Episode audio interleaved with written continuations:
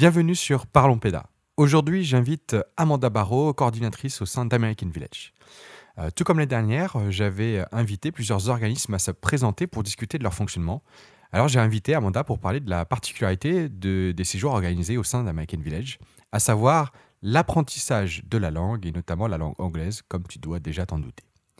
En discutant avec elle, je me suis très vite euh, rendu compte que pour pouvoir mettre des enfants en condition d'apprentissage de la langue, il y avait une notion importante à aborder, c'est la question structurelle. Ou plus simplement, comment s'organise le séjour pour que les enfants puissent être dans des conditions qui permettent d'apprendre une langue? Je vais donc poser plein de questions là-dessus pour que bah, tu puisses avoir des éléments concrets sur ce qui se passe sur le terrain. Sur ce, bonne écoute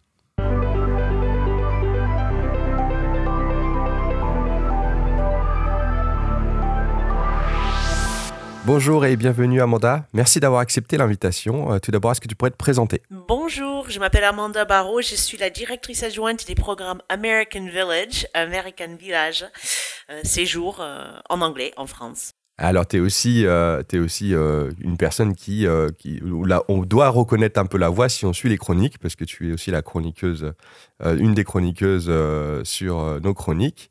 Alors, justement, c'était l'occasion un peu de t'inviter parce que, voilà, je, me, je, trouvais intéressant le fait que tu sois, tu, tu sois en train de coordonner des équipes de direction sur un organisme.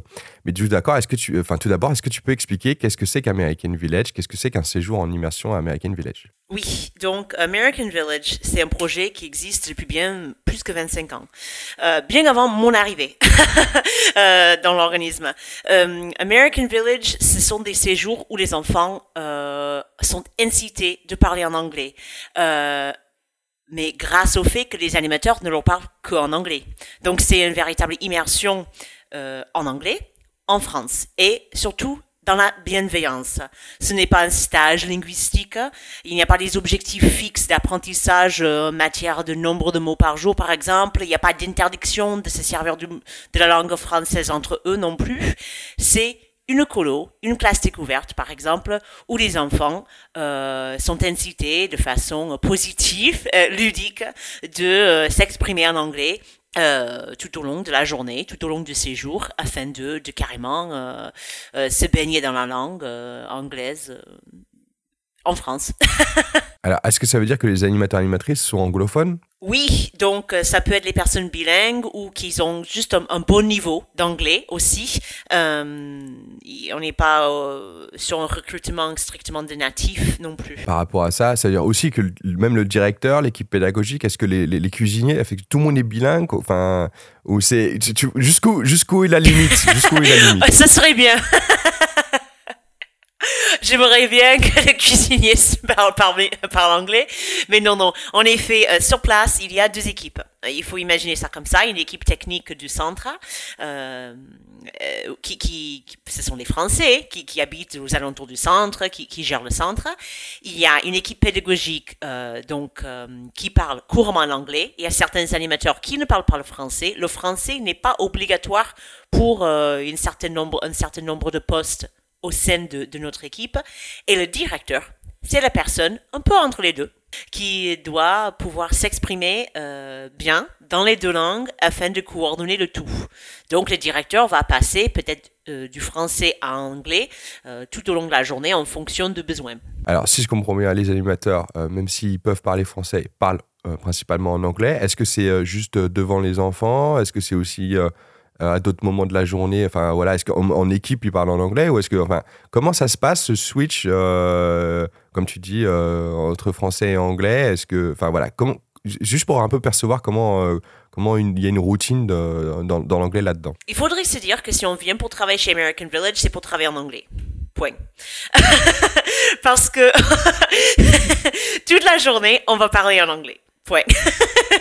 Ceci dit, euh, selon le type de séjour, il peut y avoir les animateurs donc euh, ayant des niveaux euh, différents. Par exemple, pendant les séjours de vacances, il y a des animateurs BAFA. On cherche des animateurs BAFA, donc diplômés, qui peuvent effectuer certaines tâches dans le séjour et il, se peut qu'ils ne sont pas euh, carrément bilingues, bilingues. Euh, c'est-à-dire que euh, on, accepte un bon niveau d'anglais si la personne a un super profil, est dynamique, motivé, a d'autres atouts, quoi. et dans ce cas-là, le directeur va leur parler peut-être en français à part quand ils sont dans les réunions ou, ou juste entre eux. En revanche, la grande majorité des animateurs en séjour de vacances et tous les animateurs en classe découverte sont tenus à une règle de strictement utiliser l'anglais euh, toute la journée. Donc il n'y a pas de trop de switch en classe découverte. Il n'y a pas de moment où euh, on va peut-être changer de langue avec les animes. Euh, diriger, c'est diriger en anglais avec son équipe. Donc tu disais, enfin voilà, moi je, m'imagine en tant qu'enfant, c'est pour un peu comprendre comment comment fonctionne le, le, centre du point de vue des enfants. Enfin, euh, voilà, je parle pas du tout euh, anglais. Je suis là pour apprendre l'anglais. Euh, j'ai même peut-être même pas choisi d'ailleurs de, venir. Hein. c'est peut-être les parents. Voilà. comment à un moment j'arrive et je, enfin, qu'est-ce qui se passe pour qui, fait que je me je me sente pas en insécurité parce que bah je comprends pas la langue, je comprends pas ce qui se passe et enfin voilà comment vous faites en même temps pour bah, pour, pour que j'ai la sensation que bah, je suis en vacances, je reste en vacances? Bah je vais bah, pour répondre à, ta question, je vais raconter une petite souvenir. Quand j'étais animatrice chez American Village, parce que bien sûr, j'étais animatrice chez American Village, ainsi que directrice, etc., euh, je me suis retrouvée face à un enfant qui avait visiblement pas compris que le séjour allait se passer en anglais. Donc cette euh, cet enfant, elle était adorable. Je m'en souviens toujours de, de son visage, euh, mais elle est arrivée et je pense qu'elle a jamais entendu parler Enfin, elle n'a jamais entendu la langue anglaise euh, avant d'arriver. Donc, euh, qu'est-ce qu'on a fait? Ben, Nous, on voulait le mettre à l'aise. Parce que le mot d'ordre, c'est la bienveillance. C'est ça qui nous sépare justement de d'autres types de, de entre guillemets, stages linguistiques. Nous, on est d'abord une colonie de vacances. On est un accueil collectif des mineurs. On est aussi des classes découvertes où le mot d'ordre, c'est la bienveillance. Donc, pour cette petite, bah, je, voyais qu'elle ne comprenait pas. Donc, j'ai parlé plus lentement. Je me suis mis à son, à son niveau, à, son hauteur. Je, j'ai utilisé mes mains, j'ai dessiné, euh, je, faisais, enfin, je, lui montrais que j'étais quelqu'un, euh, euh, enfin, une animatrice, bienveillante et gentille, quoi. Je, je souris, enfin, c'est, c'est, tout ce qu'on fait en français déjà, déjà tout ce qu'on fait en français face à un enfant qui a peur, mais peut-être un peu plus lentement. Peut-être on va euh, parler moins moins fort, on va euh, employer des exemples, on va se servir des mains, des gestes, euh, enfin voilà, des, des visuels quoi. Donc en effet, l'objectif, c'est que l'enfant se sent à l'aise car c'est grâce à cette, euh, ce relâchement que l'enfant va se permettre d'apprendre l'anglais de façon ludique, car il sera engagé dans l'ensemble des activités du camp pendant les, laquelle nous n'allons utiliser que la langue anglaise. Point. S'ils ne sont pas à l'aise, s'ils se sont jugés, si l'enfant se sent euh, euh, jugé ou, euh, ou qu'on, si l'enfant a peur qu'on va se moquer de lui, ben, il va pas vouloir participer moi, je pense tout de suite, euh, tu vois, genre, euh, s'il y a une activité qui est mise en place, euh, comment comment t'assurer que bah, les enfants ils ont bien compris l'activité et qu'ils font l'activité s'il n'y a pas du tout de français et que bah, la moitié parle pas anglais, quoi? Mais d'abord, il faut pas imaginer qu'on peut assurer que les enfants ont compris. Mais on peut mettre tout en œuvre hein, afin qu'ils puissent jouer. Et Parfois, en effet, c'est pendant le jeu et non pas pendant la présentation de jeu qu'ils vont comprendre le jeu. Ce qui va se passer en règle générale, très concrète. On va organiser le jeu. On va prévoir une plage horaire assez suffisamment large pour se permettre une explication en anglais d'environ 10 à 15 minutes on va employer donc euh, des, des, visuels, c'est-à-dire enfin je sais pas, des affiches, euh, on va faire des mises en scène, on va montrer les exemples, les animateurs ils vont ils vont faire des sketchs de présentation, on va demander s'il y a eu des questions, puis quand eux ils ont besoin de parler entre eux en français, on va leur laisser parler un tout petit peu parce que eux il y a certaines qui vont qui qu'ils auraient compris et donc qui vont expliquer aux autres. On va pas se mélanger dans, dans leur monde à eux. Enfin, eux, ils, ils peuvent parler en français entre eux, il n'y a pas de souci. Mais en tout cas, nous, on aurait mis en place tout le possible afin que les enfants aient compris le jeu. Puis, on va commencer le jeu et on va jouer avec eux. Et surtout, on va suivre les règles. les, animateurs, ils doivent pas tricher. Déjà, je suis pas pour ça en temps, enfin, peu importe la colo, mais surtout pas chez American Village où les enfants vont regarder les animateurs qui doivent montrer l'exemple lors du jeu. Donc, entre une préparation bien amenée, des animations de préparation, peut-être un sketch, des exemples, on va montrer, on va vraiment montrer ce qu'on euh, ce qu'on exprime avec les mots. Puis, le fait que l'animateur joue, avec les enfants. Et puis, bien sûr, comme pour tout jeu, si on voit que les enfants n'ont pas compris les règles, on fait comme dans toute colonie où on peut simplement arrêter, on appelle un time out, on reprend les bases des règles et on remet le jeu donc en place. Il n'y a pas de souci. Enfin, il n'y a pas de honte à voir que que ça n'a pas fonctionné la première fois. Euh, mais, mais oui, on fait les jeux, on, fait je ne sais pas combien de jeux par jour, justement, parce que l'objectif, c'est de créer une immersion. Donc, on peut pas créer une immersion si les enfants sont en temps libre toute la journée. Euh, donc, euh, ça fonctionne très bien. Les enfants sont très réceptifs. Aussi, on peut mettre en place les jeux peut-être parfois qu'ils connaissent déjà. Euh, ça, ça, marche aussi. C'est une technique d'apprentissage. Or, au lieu d'apprendre tout une vocabulaire en anglais ainsi qu'un jeu, on fait un jeu qu'ils connaissent. Par exemple, on peut commencer avec un ballot prisonnier. En anglais, on appelle ça dodgeball. Et euh, donc, étant donné qu'ils auraient compris le jeu, on va pas leur dire que c'est un ballot prisonnier. Hein. Attention, on va leur dire qu'on va jouer au dodgeball. On va expliquer les règles et puis on va les entendre en tout cas entre eux. Ils disent ah c'est ballon prisonnier. Ah ouais ah ouais ah ouais. Du coup ils vont se mettre à jouer. Mais c'est au moment où on va s'arrêter, on va ajouter euh, une modification, apporter euh, une challenge, euh, un défi ou autre chose, ou, modifier le, terrain de jeu, j'en sais rien. Imaginons qu'on fait trois pôles. Il y a tellement de façons de, tellement de variantes de ce jeu qu'on peut imaginer que c'est là où ils, ils vont devoir être attentifs à l'anglais, attentifs aux instructions.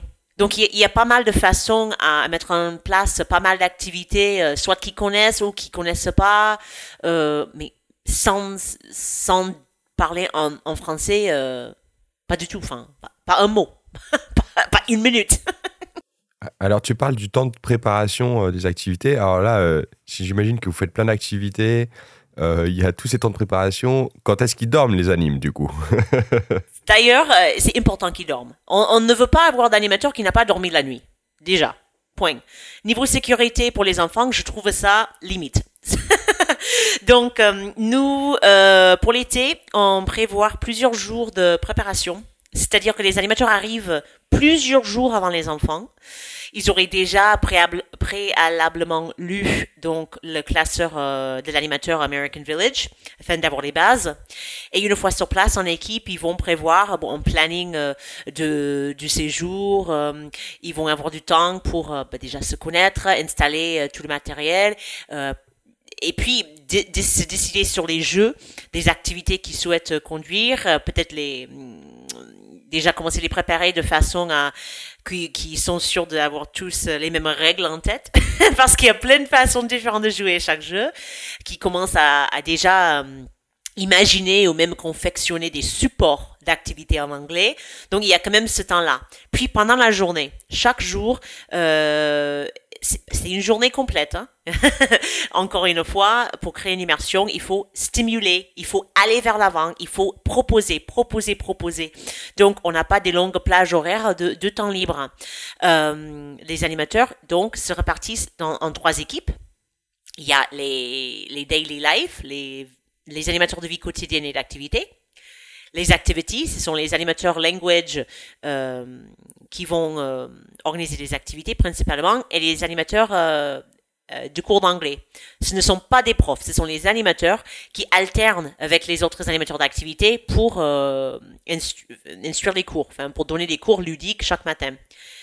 Tout ça pour dire qu'il y a trois groupes d'animateurs qui vont à tour de rôle s'occuper d'une activité ou un moment de surveillance des enfants ou autre, permettant les autres groupes de préparer la suite des activités. Ah, donc ça veut dire qu'ils sont pas tout le temps avec les enfants euh, dans, l'organisation. C'est plus, euh, il y a des moments où on est avec les enfants, des moments où on est, euh, on est en train de préparer et ça alterne en fonction de qui est avec les enfants. En effet, on embauche un animateur pour cinq enfants. Donc, il y a suffisamment d'animateurs sur place pour et faire un roulement de jours de repos euh, hebdomadaire et pour tourner dans les différentes responsabilités au quotidien afin qu'aucun animateur est avec les enfants 24 heures sur 24. ça, ça doit avoir un coût, ça.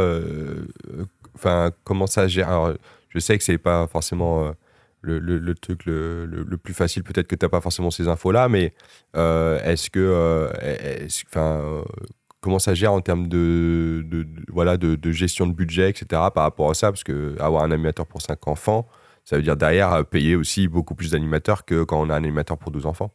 Ah bah oui, mais en effet, je le gère pas. les prix des séjours sont établis en fonction de plein de contraintes différentes. En effet, il y a des salaires des animateurs et le fait qu'on donne beaucoup de matériel pédagogique aussi.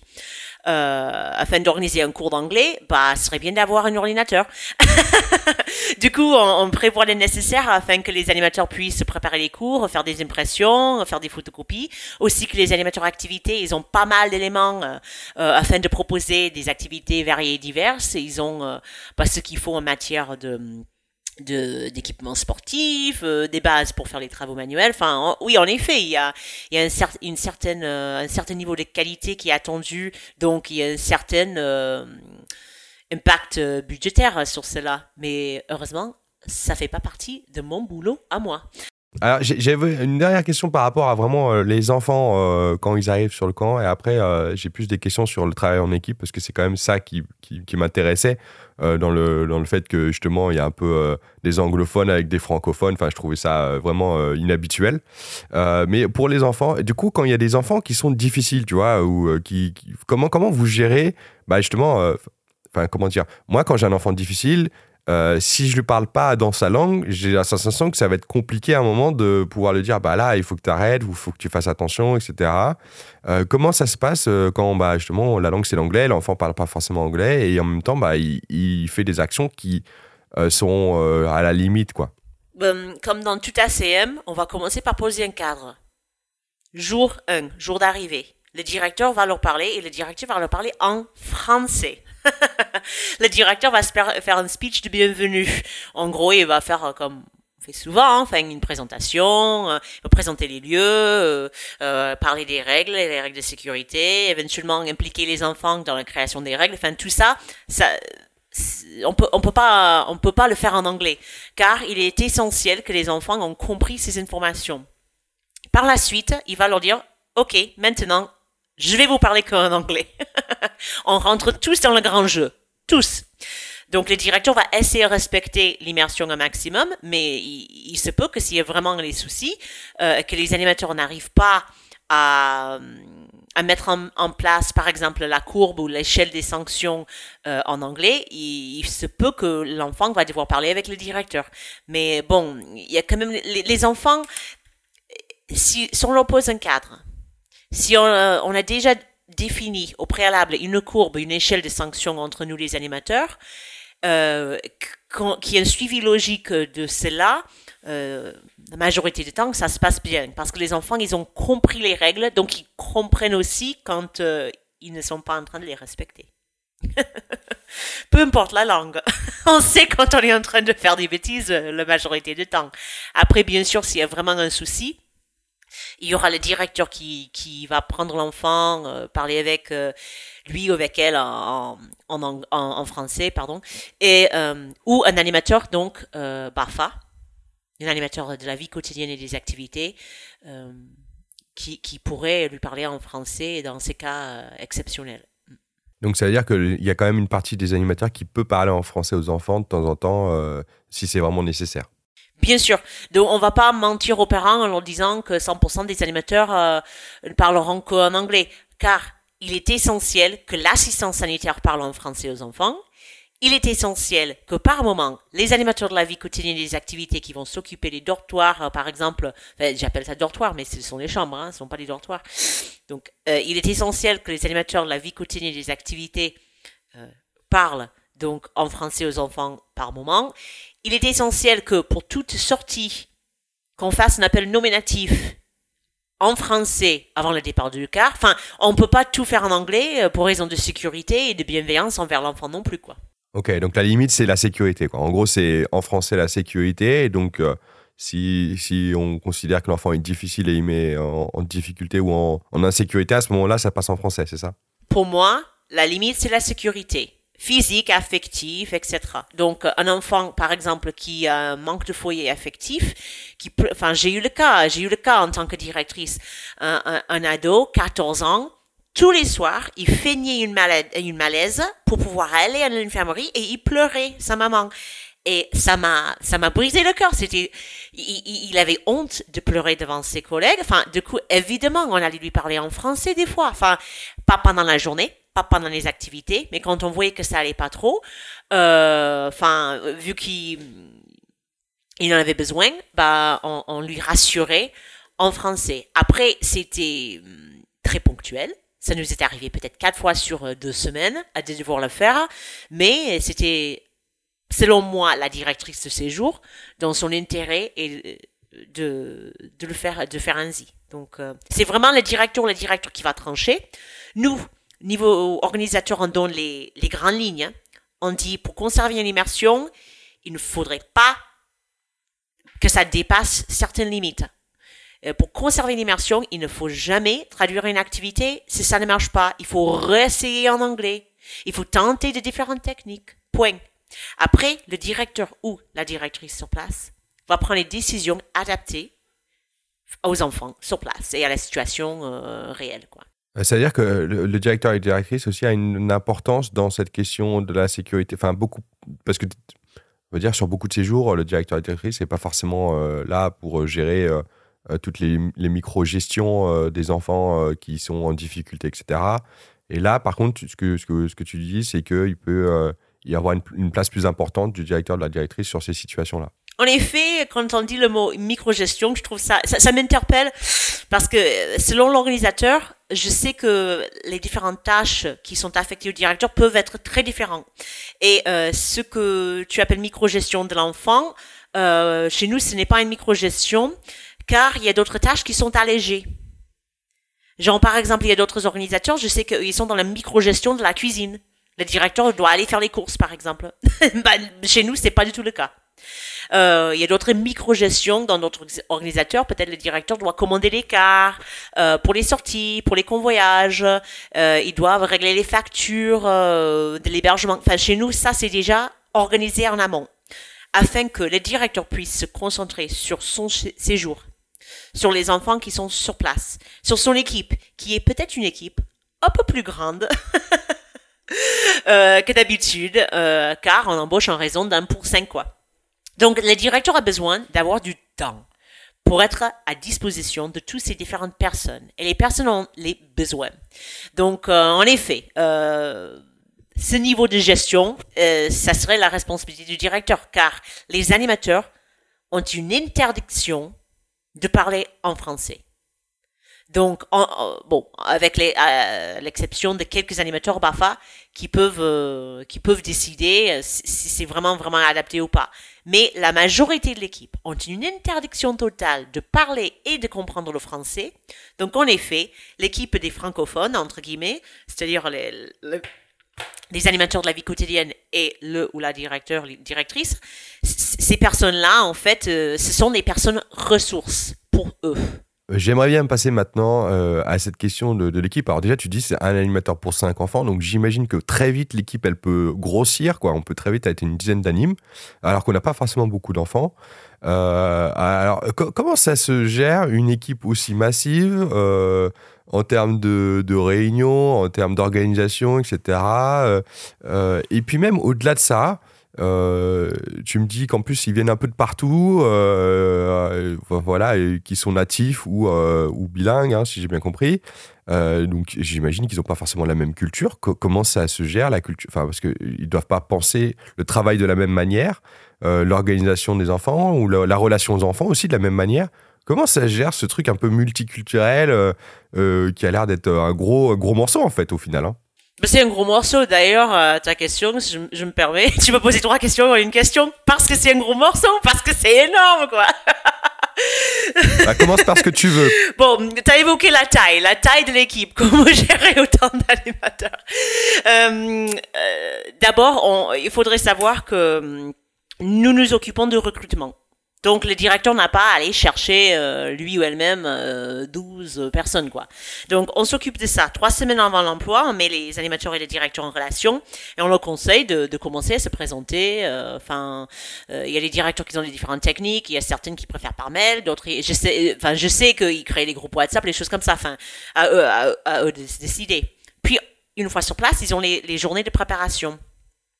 C'est grâce à ce temps de, de vraiment concertation entre eux, que ce soit visuel, enfin vraiment en présentiel ou virtuel, qui vont commencer à se connaître un, peu, euh, malgré le fait que ce n'est pas le directeur ou la directrice qui a réalisé le recrutement. Donc, euh, d'abord, quand tu as beaucoup de monde, bah, il faut les connaître un peu. Un minimum. On ne peut pas créer des clans. Et surtout pas les clans autour du directeur. Il faut, euh, je, je dirais que comment gérer une grande équipe, c'est essayer à prendre le temps à connaître chacun de ces animes un tout petit peu quand même. Puis, c'est d'être être organisé au quotidien. Avoir un rythme sur lequel les animateurs puissent compter. Car s'il n'y a qu'un anime qui a compris ce qui fait le directeur euh, tous les jours, ça va créer un dysfonctionnement. Car soit cet anime sera, deviendra la personne essentielle pour l'équipe, sinon c'est juste que le reste de l'équipe sera défaillante dans l'absence de cet anime. Enfin, c'est, c'est compliqué. Donc, je dirais que d'abord, connaître ces animes, prendre le temps. Euh, tu as évoqué une différence de culture. Essayer de comprendre leur culture. Quand il y a une incohérence entre ce qui a été demandé à l'animateur et ce qu'il a fait, prendre ça en considération. Il vient d'où? Est-ce que cette notion existe dans son pays? Enfin, je vais vous donner des exemples très concrets. Enfin, donc ça s'entend à ma voix. Je suis franco-américaine. J'ai passé 25 ans aux États-Unis, de 0 à 25 ans. Et donc, euh, j'étais enfant, enfin colon aux États-Unis, j'étais animatrice aux États-Unis et directrice aux États-Unis. J'ai des références culturelles différentes par rapport à la France. Et quand je suis venue en France, déjà il y avait certaines euh, certaines tâches ou responsabilités dont j'avais l'habitude de gérer que je ne gérais plus du tout. Et inversement, d'autres tâches ou responsabilités dont je n'avais pas l'habitude de gérer. Et bah, c'était un peu attendu que je sois au courant de ça. Donc, ne jamais se reposer sur euh, sur une seule euh, connaissance, une seule façon de voir les choses comme euh, point de référence. Essayer d'être ouverte, être à l'écoute. T'as un exemple concret sur justement quelque chose que tu faisais, que tu faisais plus et, et... Un exemple concret, quand j'étais animatrice aux États-Unis, bah, comme vous avez peut-être vu dans les films, on vivait dans les petites cabanes, dans les bois, et j'avais un groupe de 12 filles à m'occuper, 24 heures sur 24. Donc, même si on changeait de, groupe d'enfants pour les activités de la journée, on était dans les bois avec 12 filles. Je dormais dans un lit superposé en dessous d'une des filles. Elle me réveillait toute la nuit pour n'importe quoi, comme une maman. Enfin, c'était vraiment une gestion... euh, Enfin, j'avais 16 ans, quoi. Et on me donnait énormément de responsabilités à ce niveau-là, je trouve.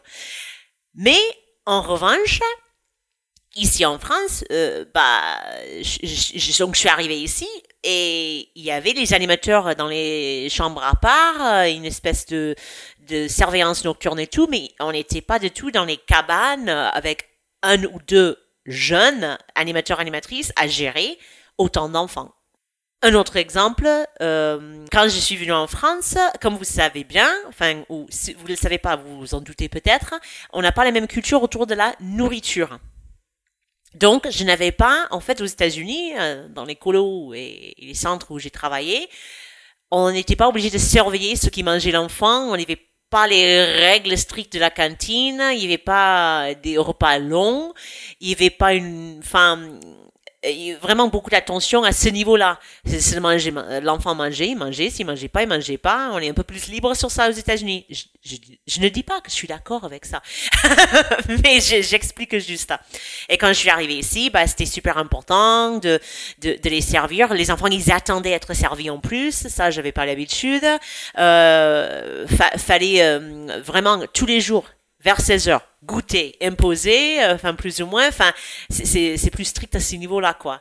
Euh, Alors, c'est rigolo parce que il y a des colos quand même aussi où tu peux être dans une cabane et euh, enfin tu vois avec des enfants et 12 enfants mais c'est vrai que tu vas pas dormir dans la chambre pour le coup c'est quelque chose qui est vraiment en tout cas j'ai jamais vu des, des, des, séjours moi-même enfin j'ai jamais eu d'expérience où où j'étais où je dormais dans la même cabane dans la même chambre que les enfants ah oui, on se déshabillait dans la même pièce, on s'habillait, on se changeait. C'était, enfin, c'était presque l'ambiance grande sœur quelque part.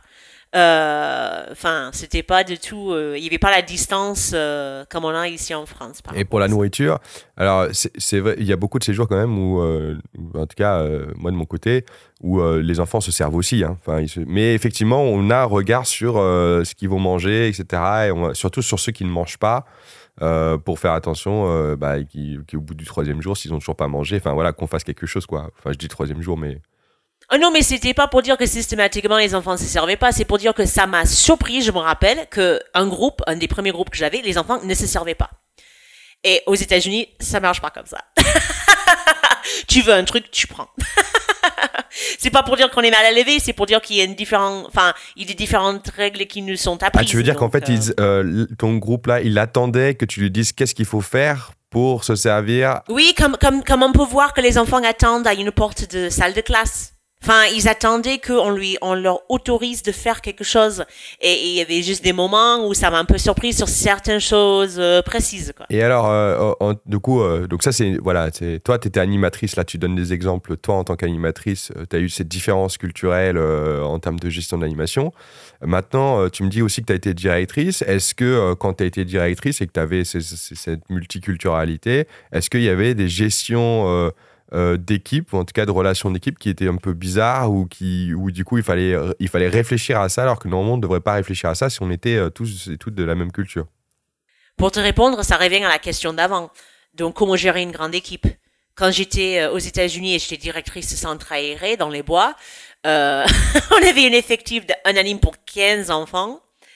Et toutes les postes un peu euh, titularisés, bah, l'organisme m'a fait passer les titularisations. Enfin, c'est-à-dire que j'étais la directrice, j'étais la serviette de baignade et je m'occupais de d'acrobranche, donc j'avais passé les diplômes nécessaires parce que ça coûtait trop cher d'ajouter un animateur.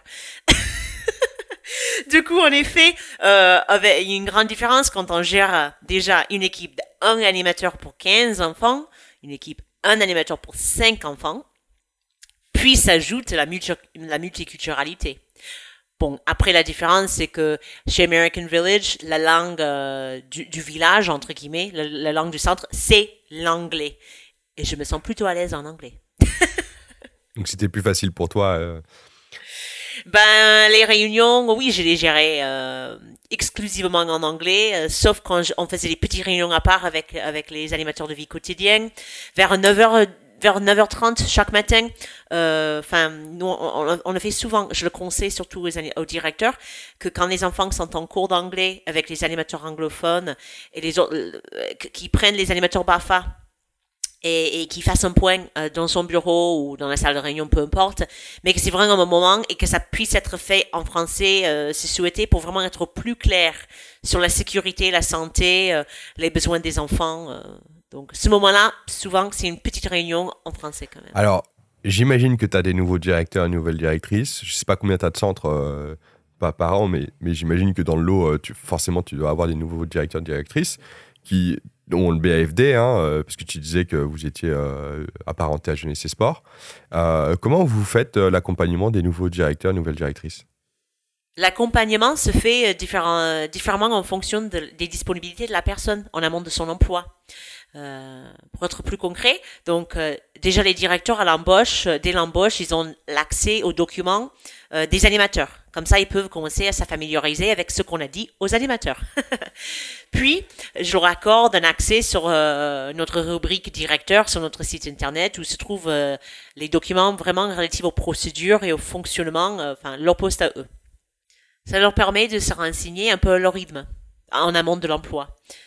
Puis, ils ont la possibilité de soit de venir dans un centre, s'il y a déjà un centre d'ouvert euh, un peu vers chez eux. Par exemple, j'ai un directeur pour l'été qui va travailler en juillet, il habite Lyon, il est dispo à Pâques, il va aller dans un séjour à Pâques qui n'est pas loin de Lyon. Comme ça, il peut observer. Et on va lui défrayer ce voyage, histoire qu'il aille, qu'il passe un jour ou deux, je ne sais pas. Il a, vu ça avec le directeur sur place et, et le directeur sur place va faire un petit lien. Enfin, ça va devenir très concret parce que le directeur va pouvoir voir le programme.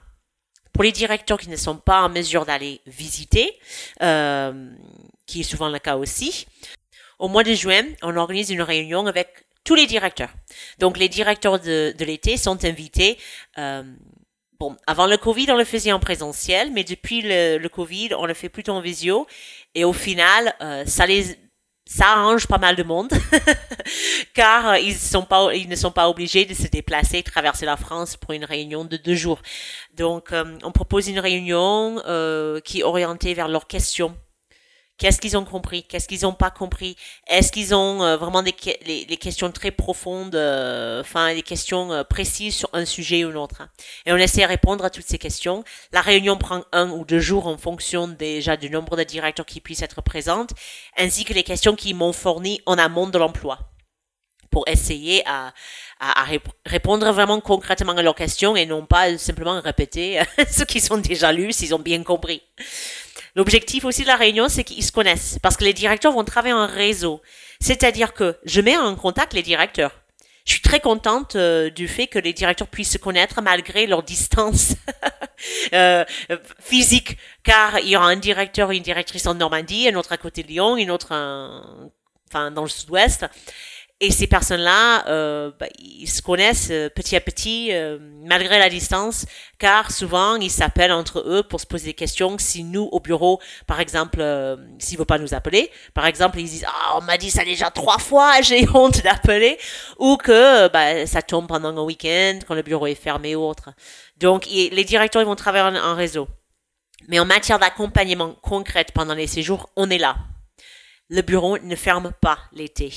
On n'est pas du style à euh, filer tous les documents à un directeur et puis aller partir en congé. Ici, il y a une équipe qui reste, même si on fait tourner nos congés, car euh, bah, on travaille l'année complète, donc on a forcément les congés. Il y aura toujours quelqu'un pour aider un directeur. Euh, on, a des réunions hebdomadaires en visio. Pour orienter les directeurs, pour qu'ils se voient, pour qu'on les voit aussi. Puis, on est, on est joignable. On est joignable par mail, principalement, et aussi par téléphone en cas d'urgence. Donc, euh, l'accompagnement, enfin, je trouve que c'est plutôt bien. On a des, des retours plutôt positifs sur cela, car les, directeurs, ils nous ont dit, ben, je me suis jamais senti euh, abandonné. Euh, bon, on attend quand même un certain niveau d'autonomie de la part des directeurs. Je n'embauche pas un directeur ou une directrice pour faire le boulot à leur place à distance. Euh, mais je sais qu'un directeur ou une directrice qui débute pour n'importe quel organisme n'aurait pas tous les éléments en main lui permettant d'être autonome euh, dès son premier séjour. Vous faites des réunions euh, par semaine en visio? Enfin, C'est quoi, une fois par semaine, c'est ça euh? Oui, on a mis ça en place l'été dernier. Et ça a très bien fonctionné, donc c'est ce qui est en place actuellement pendant nos classes découvertes, car nous sommes en période de classe découverte. Et tous les enfin, pour les classes découvertes, c'est les mardis 10h30, on se réunit, tous les directeurs en séjour. Bon, s'il y a un ou deux qui peuvent pas venir car il a vraiment besoin de faire autre chose, il, nous dit pourquoi, il n'y a pas de souci. On comprend qu'ils ont des, des priorités autres que ça, parfois. Mais en règle générale, tu as 90 à 100% des directeurs présents. On fait une petite heure de réu présentation des infos du, depuis le bureau.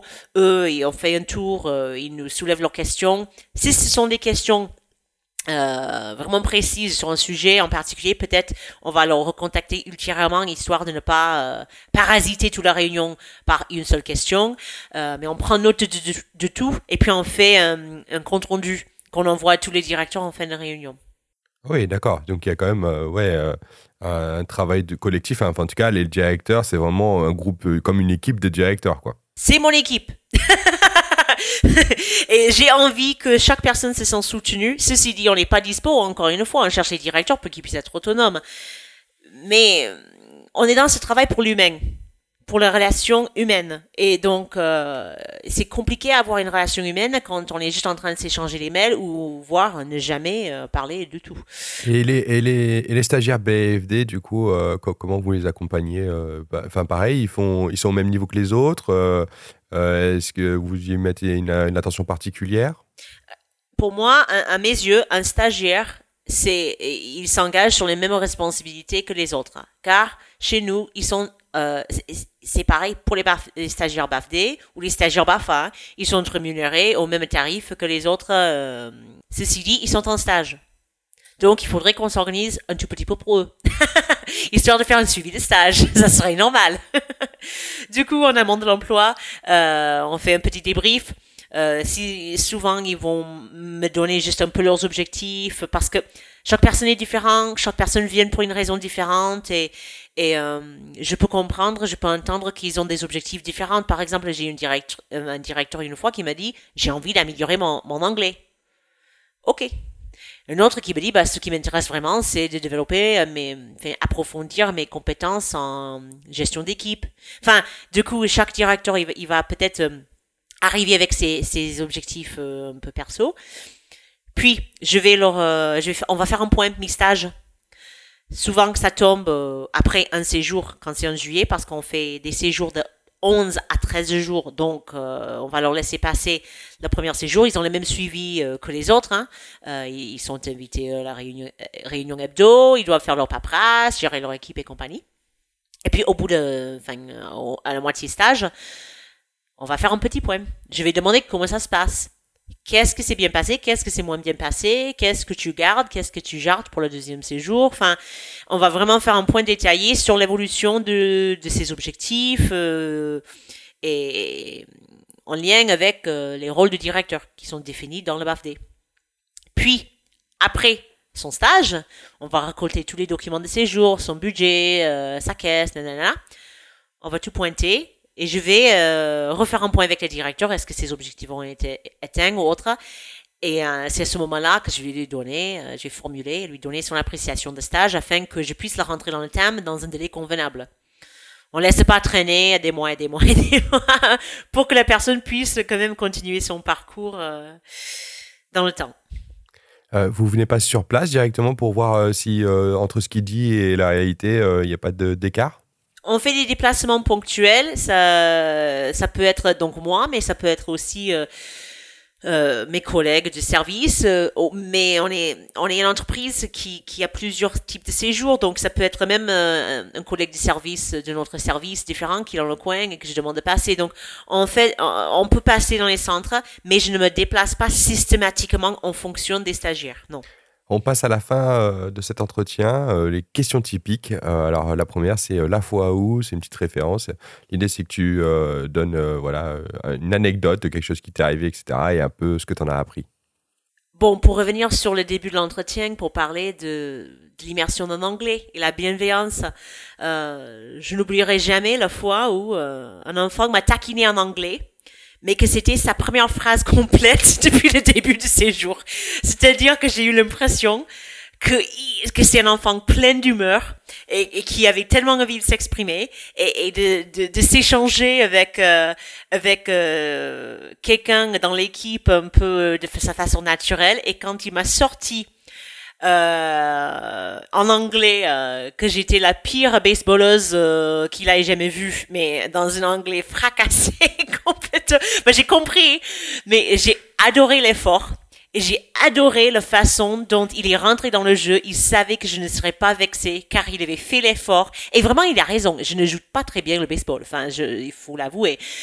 Euh, mais bon, je n'oublierai jamais euh, cet enfant et, le plaisir que ça m'a fait de voir qu'il est rentré en plein jeu et que il a osé s'exprimer devant tout le monde et, d'une façon euh, humoristique et, et les, de léger. C'était agréable, c'était rigolo.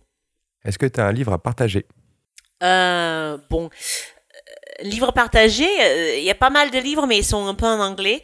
Euh, il y a ah oui, il y a un que je pourrais conseiller qui est disponible en français. C'est un livre sur les polyglottes. Donc, les polyglottes sont les personnes qui parlent un minimum de six, six langues, je pense six ou dix langues. Et le titre, c'est Babble No More, un livre sur les polyglottes de Michel Erard. Ça c'est E-R-A-R-D. Donc c'est un journaliste, écrivain, linguiste euh, qui est fasciné euh, par les personnes qui, qui maîtrisent plusieurs langues euh, et qui est passé, il a fait le tour du monde pour faire, il est allé rechercher ces gens et pour, avec pour objectif de, de, percer leurs secrets, comment ils apprennent autant de langues en simultané. Voilà. Où est-ce qu'on peut te retrouver si on veut continuer à discuter un peu de, enfin voilà, de, de ce que tu viens de parler? Bah, Vous pouvez aller sur notre site sur notre site internet de recrutement, c'est pas mal déjà pour commencer. Vous allez voir un peu euh, quoi ça ressemble. Il y a pas mal de photos. Il y a, il y a toute une partie en anglais, toute une partie en français. Mais je vous conseille plutôt les pages en français parce que c'est là où on va trouver les éléments concernant une direction, concernant euh, les stages, BAFA, BAFD. Euh, on a aussi un blog. Bon, le blog, c'est tout en anglais. C'est des différents partages d'expériences, les conseils euh, pour encadrer tout ça. Euh, faudrait faire attention que vous ayez vraiment sur le bon site parce qu'on remarque qu'il y a pas mal de fakes qui se montent en ce moment. Donc, si vous n'êtes pas sur un site ou vraiment titré job du 6 americanvillage.com où on évoque les séjours qui existent depuis bien 25 ans, c'est pas le bon site. Donc, je répète. Job, J-O-B-du-6, americanvillage.com. Ne t'inquiète pas, je vais le mettre euh, dans l'article, tu, ah, je, je, rajouterai. Donc le mieux en effet, c'est d'aller sur le site. Si vous êtes intéressé euh, pour en savoir plus, vous avez des questions précises ou vous souhaitez postuler, vous allez trouver des infos sur le site. En tout cas, euh, je suis joignable sur le mail de dans la boîte mail du d'American Village aussi, si vous avez des questions vraiment euh, qui portent sur, un, sur une direction, n'hésitez pas, vous mettez l'attention d'Amanda et je vais vous répondre. Merci beaucoup Amanda. Avec plaisir. Merci d'avoir écouté ce podcast. Euh, bon voilà, vous pouvez retrouver Amanda, comme euh, elle a dit, sur job-americanvillage.com. Euh, vous avez vu, hein, mon anglais, il est pas mal, hein, franchement. Euh, je me suis un peu travaillé pour euh, bien le faire. si vous avez aimé cet épisode, bien évidemment, vous pouvez mettre un avis, voilà, 5 étoiles sur Apple Podcast. Vous pouvez aussi juste mettre votre avis tout court. Et puis, vous pouvez aussi envoyer un email. J'adore les emails à hugo.parlonspoeda.fr si vous voulez discuter avec moi. J'en profite aussi pour dire qu'il va y avoir une FAQ au mois de juin. Donc, euh, si vous voulez euh, poser des questions, n'hésitez pas à, euh, pareil, envoyer un petit email à hugo.parlonspeda.fr pour en savoir plus. Voilà, bonne journée et à la semaine prochaine.